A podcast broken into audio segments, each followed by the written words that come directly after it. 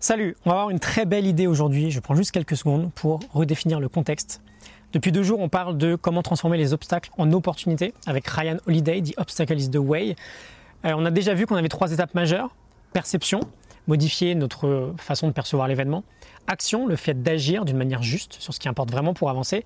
Et la volonté, le fait d'apprendre, euh, quelle que soit la situation. Même si notre action euh, de transformer cet obstacle en opportunité a échoué. Hier, on avait approfondi la première étape en précisant l'importance de ne jamais paniquer quand un événement se présente, de contrôler nos émotions. On a vu l'exemple des astronautes. Aujourd'hui, on va parler de la troisième étape, la volonté. L'idée de base de cette étape, c'est qu'il faut commencer par se préparer, quoi qu'on fasse, à ce que rien ne fonctionne comme prévu. Ryan Holiday nous dit que c'est un fait, on peut gérer nos perceptions et on peut diriger nos actions vers un certain objectif. On peut choisir une réponse créative à n'importe quel obstacle et y voir une opportunité de croissance. Mais en revanche, on ne peut pas contrôler tout ce qui se passe autour de nous. Et donc on a beau donner le meilleur de nous-mêmes, moment après moment, parfois on va échouer. Et voilà, on n'y pourra pas grand-chose. Ce sera juste comme ça. Rien ne pourra nous empêcher d'essayer au maximum, mais certaines choses, très simplement, nous dépassent en fait.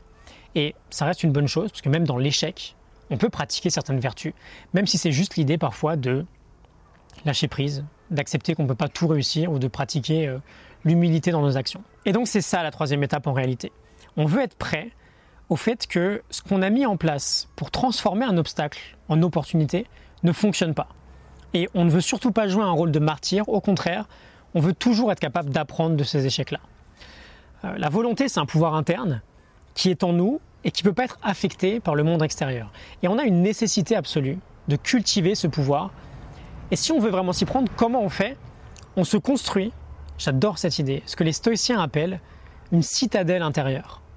C'est une forteresse que l'on a à l'intérieur de nous et qu'aucune adversité extérieure ne peut jamais détruire. Et Ryan Holiday nous dit que personne ne naît gladiateur, personne ne naît avec une telle forteresse. Si on veut atteindre nos objectifs, quels que soient les obstacles que l'on va rencontrer, on doit construire et bâtir nous-mêmes cette force euh, interne. Devenir excellent dans un domaine, ça requiert de l'entraînement, c'est comme tout, et l'obstacle et l'adversité n'échappent pas à cette règle-là.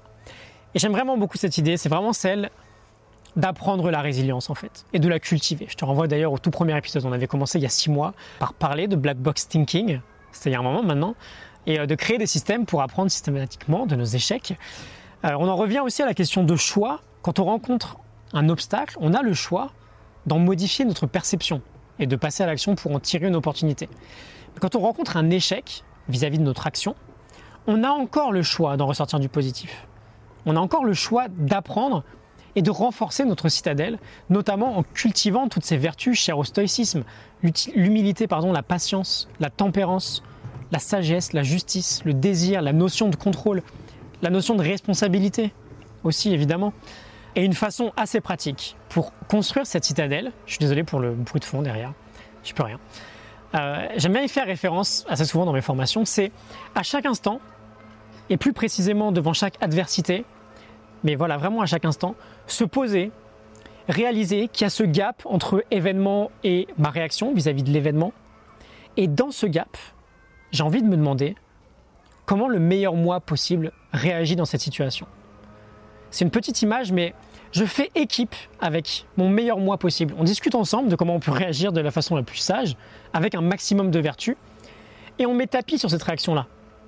Évidemment, plus tu as d'espace, plus tu arrives à cultiver cet espace entre euh, l'événement qui arrive et comment je réagis, donc comment tu réagis toi, tes pulsions, bah, plus tu arrives à appliquer cette vertu et à renforcer cette forteresse. Et bien sûr, c'est jamais parfait, ça reste un entraînement, mais quand ça devient conscient, dans les centaines d'événements auxquels on fait face chaque jour, parce qu'un obstacle, c'est pas nécessairement euh, un événement du style quelqu'un vient de pirater mon entreprise. Ça peut être euh, simplement du perfectionnisme ou, de la procrastination au quotidien. Quand ça devient conscient sur un maximum d'obstacles, on peut vraiment construire avec des fondations hyper solides ce type de citadelle intérieure. Voilà, c'est un sujet que j'adore aborder, mais tu as dû le remarquer, c'est pas, pas hyper simple, on est un peu euh, peut-être sur de la sagesse un peu avancée là. Euh, j'espère que tu auras quand même bien pu comprendre ce que j'ai essayé de te partager. N'hésite pas à partager à ton tour si ça t'a inspiré. Je te laisse la morning note en description du livre The Obstacle is the Way de Ryan Holiday. Si tu t'es inspiré, tu peux télécharger ça. Et je te retrouve demain pour une nouvelle semaine. On va parler de mindset avec Carol Dweck. Mindset. On parlera aussi de Michael Jordan et de perfectionnisme. Ça va être plutôt cool. À demain. Salut.